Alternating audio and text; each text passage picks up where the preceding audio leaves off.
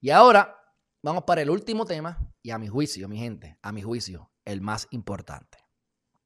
Y esto tiene que ver con los estudios, con los estudios.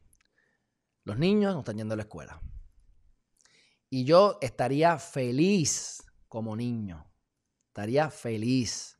Porque honestamente la escuela y yo no somos amigos. ¿Eh? Déjame poner esto aquí.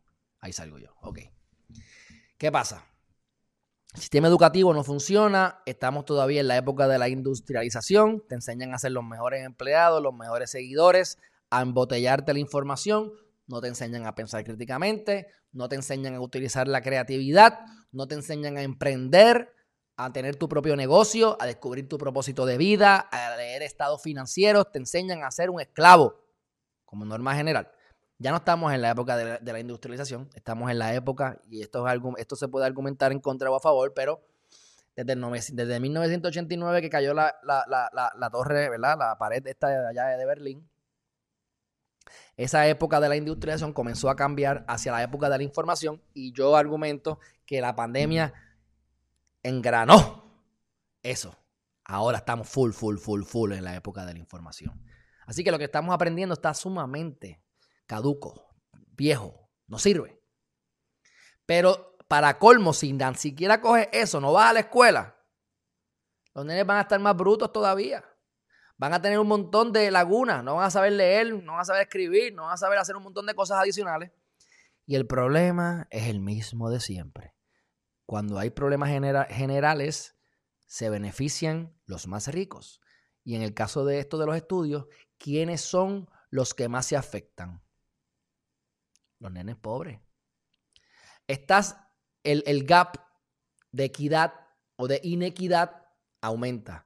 Los ricos más ricos, los pobres más pobres y la clase media sigue en disminución hasta que desaparezcamos y sea, con el respeto de los dominicanos, como dicen que es República Dominicana, ricos y pobres.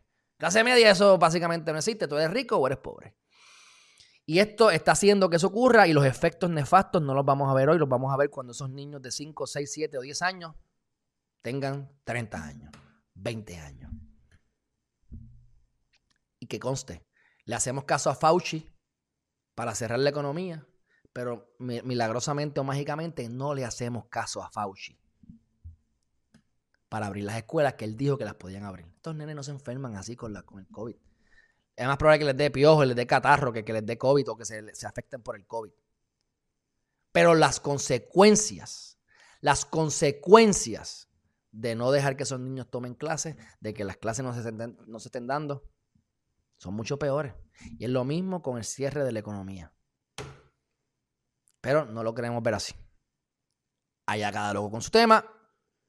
Gane Wanda, gane el Rosselló, gane Pierluisi, gane eh, Aníbal, gane Sila María Calderón, ganen los rojos, los azules, los violetas, los chinitas, me importa un bledo, la felicidad es interna y estamos trabajando para un mejor futuro y es lo que yo entonces a ustedes se les recomiendo. Pero si tienen hijos, tomen acción, denle las clases a ustedes, asegúrense de que se lean libros y los discutan con sus hijos, que tampoco quieren invertir tiempo con sus hijos. Porque si ustedes no se educan ustedes mismos como padres, ustedes no van a educar a sus hijos.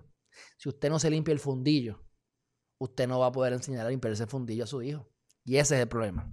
Uno de los muchos problemas.